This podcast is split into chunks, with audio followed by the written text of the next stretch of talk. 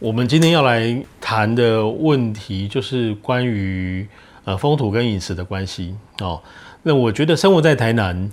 风土所带来的条件跟它的形式，通常会呃，我觉得它会让我们有一个很特定的时间感。那怎么说呢？其实你生活在台南，这些自然的这种我们说风土的条件，它其实呃会让你在不同的季节感受到呃这一些呃我们说不管是食材或者食物哦，它所带来的关于时间的讯息。那所以，比如说你在台南的春天，你会开始觉得诶有凤梨了哦，你慢慢的到了天气更热的时候，呃在这过程当中，你可能会觉得诶春天。到夏天的时候，你可能有觉得有笋子了。到了夏天的时候，芒果芒果会提醒你夏天到了啊。所以其实生活在台南，我觉得这个风土带给我们的，它首先是一个生活的节奏，一种时间感，让你感觉到这一个自然的环境啊，然后跟不同的季节对我们的提醒哦。那我觉得其实生活在台南，你是因着这样子的一种。呃，我们说风土的条件所给予的节奏在生活的哦，所以我们要了解到底，哎，这个我们怎么去感知一个呃风土的条件对于台南生活的影响？除了是那一些不同的，因为我们今天谈食物嘛，那些不同的味道之外。哦，它其实还跟我们的生活的节奏，跟你感觉到时间的变化，其实是有关的。哦，那所以其实，在台南的生活，我要先说，就是其实你首先会呃发现，因着各种不同的食材跟食物呃出现的时间，哦，你其实会有一个时间的规律，会有一种时间感的一个变化。哦，它会提醒你，那春天来了，它会提醒你夏天到了。哦，这个是关于那个风土与饮食。如果在台南的的这个经验的话，我觉得这个是一个蛮重要的特征，还有特色。好，这个大概是第一个。那第二个，我觉得我们今天就来谈谈那个关于，就用芒果来谈好了。我觉得风土这件事情它并不是不变的，哦，这些条件其实不断在改变。那就如同台湾的岛屿环境一般，哈，这种人群的进出。那个物资的来往，都跟台湾的风土之间交汇出很多的可能性。哦，那我就如同台湾岛一样，这个来来去去的东西都非常多。哦，那呃，芒果其实也是哦，芒果其实是一个应该是从南亚或东南亚经过各种的方式传播到台湾来的。呃，我们对于这颗芒果本来也是很陌生的。那呃，但是就如同我刚刚说的，台湾就是一个来来去去的一个地方，汇聚了很多的人群跟文化的交流。这一颗来自于他乡的异域的这种热带果实。哦，那它其实慢慢的怎么变成一个我们所熟悉的，成为一个台湾乃至于台南的特产？哦，这个其实就是一个我们说风土跟特定的，我们今天就拿芒果好了，风土跟芒果之间相互的作用，如何让一颗异域之果最后变成台南的象征，台南的代表？哦，那我觉得芒果倒是一个蛮蛮有代表性的例子。芒果其实传来传到台湾之后。呃，我相信一下有就台湾普遍开来啊。你今天其实翻开台湾的了解台湾的地名，哦，你会发现很多地方，哎，一个人叫爽亚拿啊，或者是爽亚什么什么，就是以爽亚为名嘛，哦，那就代表其实那个地方可能以前都种了爽亚。那我们今天比如台南市的台南市美术馆，哦，那个地方以前的旧地名就叫爽亚拿，哦，那也就是说，其实呃，我们今天依着这一些。呃，这个地名的线索，其实你能够去掌握到可能过去的一百年、两百年，乃至于更长的时间，甩啊芒果哦，这个食物，那跟我们的呃这个生活的空间之间的关系。但确实，这颗芒果刚到台湾来的时候，哈，其实也没有人知道它是什么。哦，所以其实呃，在清代的时候，其实也也也有人，呃，其实对于芒果的形容是，哎，它好像不是梨子，然后也不是鲜渣，哦，然后酸味好像有一点像甜瓜，就是用一种它是什么，它好像什么，它不是什么，哈，那这意味着其实我们对那一颗水果其实是陌生的，哦，这个芒果在台湾甚至于也曾经被进贡到北京的皇帝，哦，应该是在康熙皇帝的时候，一七一九年吧，哦，一七一九年的时候，那个凡是台湾有的这些，呃，对于北京的皇帝觉得很特别的东西，都曾经上贡到北京去嘛。康熙皇帝也看了一下，哦，然后他只说了一句话，大概是说，哎，这个酸鸭他从来没有见过这样子，好，那要看看这样子，哦，然后今天哎，我已经看过了，他就说。是无用之物，不必再进这样子。这个对于北京的皇帝人，这个是一个没有用的一颗水果这样子。好，好，那但其实这个无损于台湾人跟这颗芒果。嗯，培养感情，对不对哈？我们本来其实对芒果也不大熟哦，那但是慢慢慢慢的，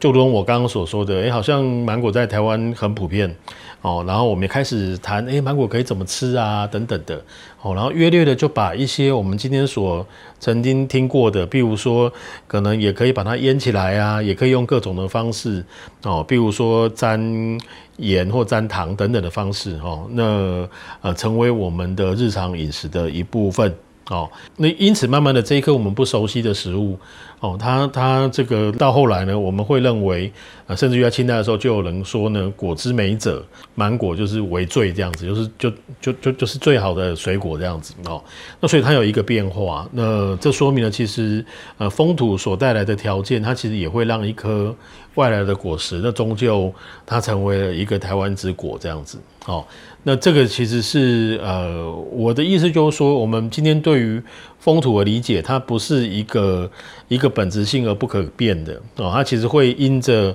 呃跟土地跟人的。交汇，然后我们找到了它的，它跟我们之间生活的关系哦，于是就成为了一个跟我们的日常很接近的一个食物哦。那谈了很多食物，其实也是这样子啊，因着这种一个环境的脉络嘛哦，那慢慢的进入了我们的日常生活中哦。芒果今天只是其中一个例子而已，那所以我们也会慢慢的看到，其实，在在清代有开始有很多文人哦，会开始写关于芒果的诗啊等等的。那也就是说，不管是作为一种人文的景观哦，乃至于呃这种我们日常食用的水果哦，我们都会发现这一颗水果已经芒果已经跟台湾的的不管是文人啊，或者是我们的生活之间产生了很密切的关系。哦，你看这个更早的时间，可能康熙皇帝还说你们这个水果根本没用，不知道干嘛这样子，叫你们不要再送了哦。但是可能约莫过了一百年之后，这个整个情势就就不大一样了。哦，那一个适合催生芒果的环境，台南就从那个时候就成为一个重要的芒果产地。但是我也要说的是，其实那个那个变化是一直不断在发生的。就是芒果，我们今天所吃的，就是康熙时代所看到那个芒果，因为芒果。哦，这个基本上可能是我们今天所提到的那个偷酸呀，比较小颗的哦。所以吴兴隆先生在日治时期谈到了他去萨卡利巴吃酸呀这件事情，他说一吃都吃好几颗。你那个数量，你会觉得不可思议，怎么现在我们可能一个人吃八九颗酸鸭这样子？他吃的其实是土芒果。那呃，土芒果今天依旧当然是存在的，但是我们也知道，这个因着后来的新的品种的引进哦，然后乃至于品种的改良，那芒果有了一个新的变化。那这个同时又说明了，对于像我们这样子的一个海岛的国家而言。这个来来去去的东西，我们虽然都说它是芒果，但其实它所指涉的那个具体的对象，其实一直在改变。哦，就像我们今天会吃艾文啊，会吃肯特，会吃海顿等等的，这些其实都是在二十世纪之后，慢慢慢慢的，那经过外国的引入，然后品种的改良而产生的新品种。哦，然后这些新品种也最后，那他们本来其实都是都有一个扬名啊，对不对？艾文那等等，或者肯特那个，其实基本上其实都跟它其实是一个很清楚的的一个身世的标示，说明了它的外来者的身份。哦，但是你看看最后这个外来的呃芒果，最后也跟我们的生活产生了具体的关系跟连结。哦，一颗外来之果，那如何经过跟台南的风土条件的相互的那种交汇，哦，于是产生了我们自己的特色，哦，乃至于发展出一个说法，去告诉你呢，诶，其实是因为台南环境才种得出这么好吃的芒果。你今天在玉井或者是左镇一带，他会告诉你那种二地的那种白垩土种的芒果才是好吃的芒果。好，那那所以，我我觉得这个故事很台湾呐。哦，就是不管你任何外来的这个物产啊或人，我们终究会找到一个跟这一块土地和平相处的的一个位置。哦，它最后也变成台湾的这样子，也变成台南的。那我觉得芒果它其实大概就是一个这样子的呃食物。到最后，当然这个芒果也自然成为了，因为其实好几个世代台湾人，我们都一起吃芒果嘛。那所以这一颗水果也当然，它从异乡之果哦，然后有了台湾的身份，然后到最后甚至于是牵扯一个不同的家的记忆或认同的一个记忆之味了。好，那那我觉得这个其实是一个一个我们怎么去去借着芒果的例子。哦，看到这种我们说风土之物哦，如何跟我们的生活，然后甚至于跟人跟人的之间关系的牵系，产生着一个深刻的影响。哦，那我自己觉得芒果是一个蛮有意识去了解台南风土，好的跟我们的日常饮食之间关系的一个一个好的切入点。最后以我来说啦，我自己的感觉啦，其实就是我就回应我一开始说的芒果跟跟这个我们在台南生活的日常哦，其实我的这种夏天的这个呃时间的刻度哈，其实是经常这个依着芒果而对我做提醒的。我跟大家谈一个这个我自己最喜欢去吃的这个芒果冰店哈。应该不能够做自录，对不对？然后，所以我们就不说特定哪一家。但是那一家芒果冰很特别，就台南有很多芒果冰，但是我我常常去的那一那一家，呃，它的芒果冰很朴很很素朴。那但是这个嗯平淡无奇，因为现在芒果冰有的很花俏，加了这个冰淇淋啊，加了什么什么哦，它就是就是芒果冰，然后这样子。那我就去那家芒果冰，然后就吃了一口芒果之后，就觉得哎。哦，就辨识出哦，这个就是艾文，因为多数的芒果冰其实都是艾文。那我在吃第二口的时候，发现哎，我竟然吃到了土芒果。然后甚至是哎，然后我吃到第三口的时候，可能吃到了，我记得那一次吃到乌香这样子。哦，然后我就觉得不得了了，就怎么会有人做这？因为其实你知道，台南的芒果冰的主流都是艾文这样子。哦，那我就跟那个老板娘，就问那个老板娘说，哎，为什么你你的芒果冰里面有好几种芒果这样子？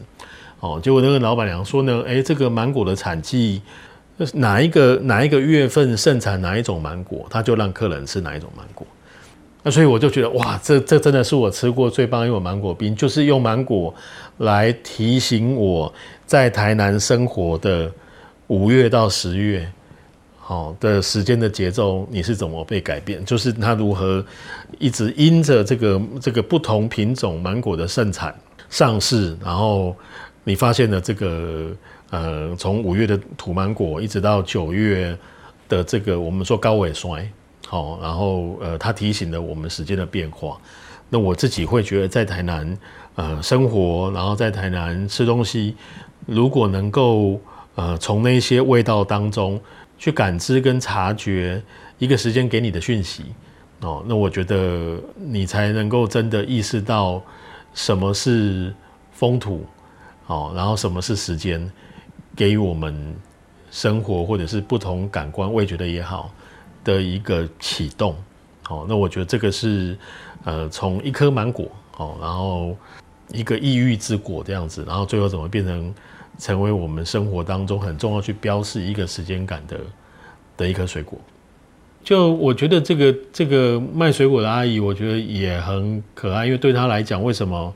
呃，他要这么大费周章的从四月到十月都用不同的芒果，其实他的态度，他其实很直接告诉我，就他他觉得这个我们都可以水果可以在家吃啊，那我们为什么要出来吃？